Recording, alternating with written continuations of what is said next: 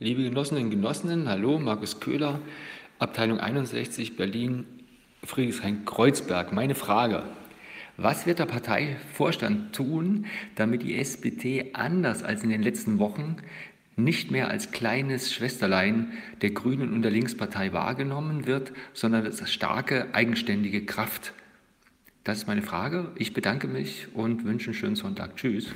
Hallo Markus, ehrlicherweise weiß ich überhaupt nicht, wo wir die kleine Schwester gewesen sein sollten in den letzten Wochen, wenn ich mir angucke, wie die SPD in Thüringen agiert hat dann muss man schon sagen, Wolfgang Tiefensee und die Genossinnen und Genossen dort hatten die klarste Haltung, als es äh, gegen die AfD ging, als es äh, auch um Neuwahlen ging.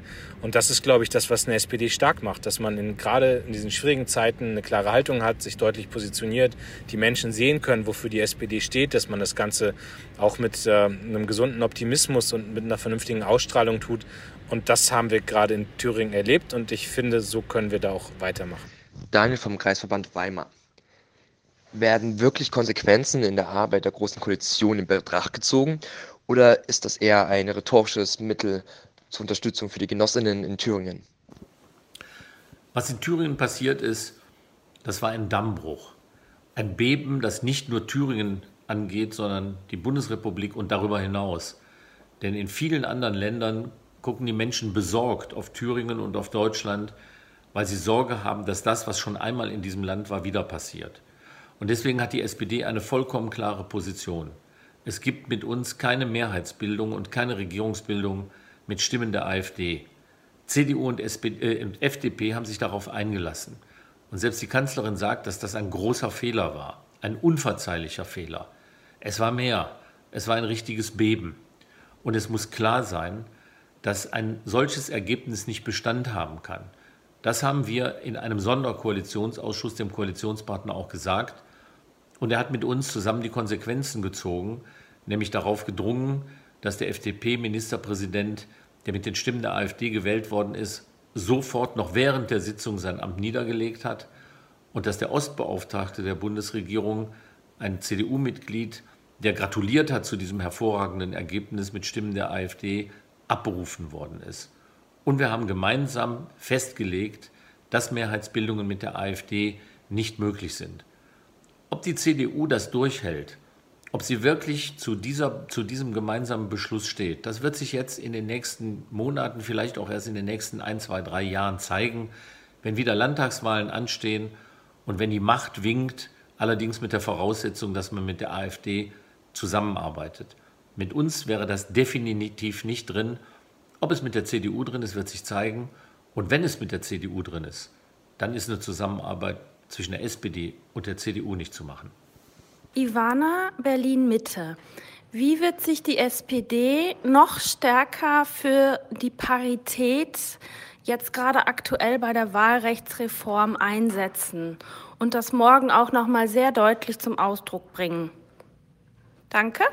Liebe Ivana, Ganz toll, dass du das fragst. Mir ist es nämlich ein Herzensanliegen, dass endlich der Anteil von Frauen in deutschen Parlamenten dem in der Bevölkerung entspricht. Es kann nicht sein, dass weiterhin einfach zu wenig Frauen in Parlamenten sind. Und deswegen brauchen wir überall Paritätgesetze. Das hat die SPD beschlossen auf, der Bundes, äh, auf dem letzten Bundesparteitag. Und das werden wir auch umsetzen, da vor Ort in den äh, Ländern, wo wir es machen können, weil wir die Mehrheit haben. Ich warte gespannt auf das Berliner Paritätgesetz. Und wir bringen das auch in die Diskussion mit der CDU auf Bundesebene. Allerdings muss man sagen, sagen, da ist noch ein ganz dickes Brett zu bohren. Also weiter Druck machen. Guten Morgen. Hier ist Ingrid vom OV Lüchow. Ich möchte gerne wissen, was 10 Prozent über der Grundsicherung im Endeffekt für die Grundrente bedeutet. Heißt das, Menschen mit Grundrente haben keinen Anspruch mehr auf Heizkostenübernahme oder Nebenkostenübernahme und GEZ-Befreiung? Für viele dürfte das ein echtes Problem sein, denn äh, wenn man mit der Grundrente nicht nur über 10, 10 Prozent über der Grundsicherung liegt und dann alle Kosten selbst tragen muss, dann wird es eng. Liebe Ingrid, du hast vollkommen recht, das ist bei der Grundrente mit berücksichtigt. Man muss unterscheiden zwischen denjenigen, die in der Grundsicherung bleiben und 35 Jahre voll haben. Für die wird es einen Freibetrag geben, sodass sie am Endeffekt mehr Geld zur Verfügung haben, ohne dass sie sich schlechter stellen. Und für die, die mit der Grundrente einen Zuschlag bekommen, die höher gewertet werden, wird es beispielsweise einen Freibetrag beim Wohngeld geben. Weil du hast vollkommen recht, es geht nicht linke Tasche, rechte Tasche, dass Leute dann eine Grundrente bekommen und ihren Wohngeldanspruch verlieren. Das wird nicht passieren. Dafür haben wir gesorgt im Gesetz. Hallo Saskia, hier ist Marco aus dem Ortsverein Berlin-Hallensee, also Charlottenburg. Saskia, mich würde interessieren, wie wir die Abhängigkeit zu den amerikanischen Digitalisierungsplattformen bei anhaltender Unzuverlässigkeit dieses Partners auf europäischer Ebene besser in den Griff bekommen. Gibt es da eurer Meinung nach Wege, die zu beschreiten sind? Gibt es da irgendeine Agenda, an der man sich beteiligen könnte? Weil ich äh, sehe dieses Problem im Rahmen der Verschiebung der Blöcke als ähm, ja, zukunftsweisend für die Unabhängigkeit Europas an. Ähm, alles Gute ansonsten euch und viel Erfolg. Hey Marco, hier ist Lars. Äh, ich antworte mal für Saskia, die gerade keine Stimme hat und ich habe das jetzt übernommen. Ich soll ganz lieb grüßen. Ähm, ich kann dir sagen, was ich zu diesem Thema denke. Ähm, wichtig ist, dass Europa ganz klar macht, was wir von Unternehmen erwarten, die hier auf dem europäischen Markt sind. Das haben wir mit der Europäischen Datenschutzgrundverordnung getan, wo wir auch hier die amerikanischen Plattformen sehr stark reguliert haben. Wir haben Vorschläge als SPD auch gemacht, zum Beispiel Daten teilen, wo wir die großen Player zwingen, ähm, auch Daten kundzugeben, also nicht personenbeziehbare Daten, die für Startups in Deutschland, in Europa dann noch verfügbar sein müssen. So können hier Innovationen entstehen und man kann wirklich von diesen großen Monopolen dann noch profitieren. Also es gibt ganz viele Sachen, die wir im Einzelnen überlegen, aber wichtig ist, dass wir in Europa zusammenarbeiten, hier klare Regeln schaffen für alle, die auf dem Markt sind und so auch Innovationen befördern. Guten Tag, mein Name ist Volker, Ortsverein Oberaula in Knüll. Eine Frage hätte ich an den Vorstand. Der Spitzensteuersatz von 42 Prozent äh, hat immer noch Gültigkeit ab einem Einkommen von rund 56.000 Euro im Jahr. Wann ist die SPD in der Lage und willens, das zu ändern? Das ist wirklich etwas, was mit Gerechtigkeit, Steuergerechtigkeit zu tun hat. Das ist mir ganz wichtig. Vielen Dank und äh, schönen Verlauf eurer Sitzung oder Tagung. Tschüss. Die SPD ist der Meinung, dass wir die Steuern für kleine und mittlere Einkommen und durchaus auch für ein ganzes Stück noch oberhalb des Durchschnitts senken könnten, wenn wir dafür sorgen, dass die großen Konzerne ihre Steuern auch wirklich zahlen, dass Steuerschlupflöcher auch für großvermögende Private geschlossen werden und dass große Vermögen und große Einkommen auch ein Stück mehr zum Gemeinwesen beitragen. Weil andernfalls würden die Steuersenkungen der kleinen und mittleren nur dazu führen, dass die staatlichen Leistungen sinken und dass am Ende gerade die kleinen und mittleren das auch wieder auffangen müssen aus der eigenen Tasche. Der Grenzsteuersatz oder Spitzensteuersatz von 42 Prozent ist dabei gar nicht das Entscheidende. Diese Zahl ist auch früher schon gezahlt worden, nur früher war darüber hinaus der Steuersatz höher und deswegen war es noch nicht die Spitze. Und es geht ja beim Grenzsteuersatz auch immer nur um den Steuersatz, der oberhalb eines bestimmten Betrags bezahlt werden muss. Also wer 56.000 Euro verdient als Single oder 120.000 Euro knapp als Ehepaar, der zahlt ja nicht 42 Prozent von diesem Betrag, sondern nur von dem Betrag darüber hinaus. Für den Betrag von 120.000 sind es gerade mal 28, 29 Prozent. Trotzdem kann man die senken, aber wie gesagt, es muss eine Gegenfinanzierung geben. Hallo, hier ist Carmen aus der Gemeinde Schönbrunn in Baden-Württemberg. Ähm, Schönbrunn besteht aus fünf Ortsteilen, äh, liegt im ländlichen Raum und braucht dringend einen besseren ÖPNV.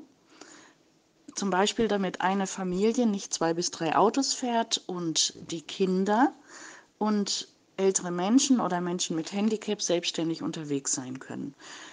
Ähm, ich habe das Gefühl, dass von den Förderprogrammen zur Mobilität äh, sehr viel in den Städten ankommt, aber eben nicht auf dem Land. Und meine Frage ist, wie unterstützt ihr mich als Kommunalpolitikerin, die Mobilität in Schönbrunn zu verbessern? Dankeschön. Hallo Carmen. Für mich ist ein funktionierender ÖPNV eine der wichtigsten Voraussetzungen für ein gutes Leben in unserem Land. Gott sei Dank haben wir bei der Bundesregierung durchgesetzt, dass es eine massive Erhöhung der ÖPNV-Mittel gibt. Mittlerweile ein Milliardenpaket für Bus und Bahn. Und jetzt geht es darum, etwas Sinnvolles damit auch zu machen. Und ich sehe das wie du, dass das nicht das Ende der Fahnenstange sein kann, sondern dass wir auch noch mehr Geld brauchen, um den ÖPNV massiv auch auszubauen. Am besten funktioniert das vor Ort in den Kommunen. Äh, da sind Rufbusse eine Möglichkeit, weil sie die Menschen von Tür zu Tür bringen können, genauso wie man es braucht, oder aber auch Bürgerbusse, die dann noch mal das ehrenamtliche Engagement zusätzlich auch stärken. Ich würde im Übrigen auch bei der Landesregierung mal nachhaken, wenn ihr eine gute Idee habt, ob es vielleicht besondere Gelder für ein besonderes Modellprojekt bei euch vor Ort gibt. Auf jeden Fall schon mal herzlichen Dank für dein Engagement. Herzliche Grüße, deine Anke. Hallo, hier ist Michael Biermann vom Ortsverein Randersacker in Bayern. Meine Frage ist, wann gibt es neben der Rente für alle auch das Einzahlen für alle, auch für Selbstständige und Beamte? Danke. Hallo Michael, du hast vollkommen recht. Wir müssen dafür sorgen, dass wir die Alterssicherung auf breitere Füße stellen. Und wir beginnen damit, indem wir die Selbstständigen in das System der Alterssicherung in diesem Jahr noch einbeziehen werden. Weitere Schritte müssen folgen, langfristig auch die Einbeziehung von Beamtinnen und Beamten. Und nicht zu vergessen, nach meiner Überzeugung gehören auch die Abgeordneten selbst in das System der Alterssicherung. Hallo, hier ist der Munib aus dem Kreisverband Erlangen-Stadt und mich würde interessieren, ob man sich auch darüber Gedanken gemacht hat, wie man von Seiten der Parteipolitik die Tarifbindung stärken kann. Hallo Monib, hier ist Lars. Äh, vielen Dank für deine Frage. In der Tat ein sehr wichtiges Thema. Wir haben uns gerade auf der Jahresauftaktklausur äh, zusammen mit Frank Wernicke, dem neuen Chef von Verdi, genau über diese Frage auch unterhalten, wie wir Tarifverträge stärken können. Und ein Mittel ist zum Beispiel, dass wir der Meinung sind, dass man öffentliche Aufträge nur noch an Unternehmen geben kann, ähm, die nach Tarif bezahlen. Ähm, Hubertus Heil als Arbeitsminister ähm, wird jetzt weitere Vorschläge auch machen, wie wir die Tarifbindung erhöhen können.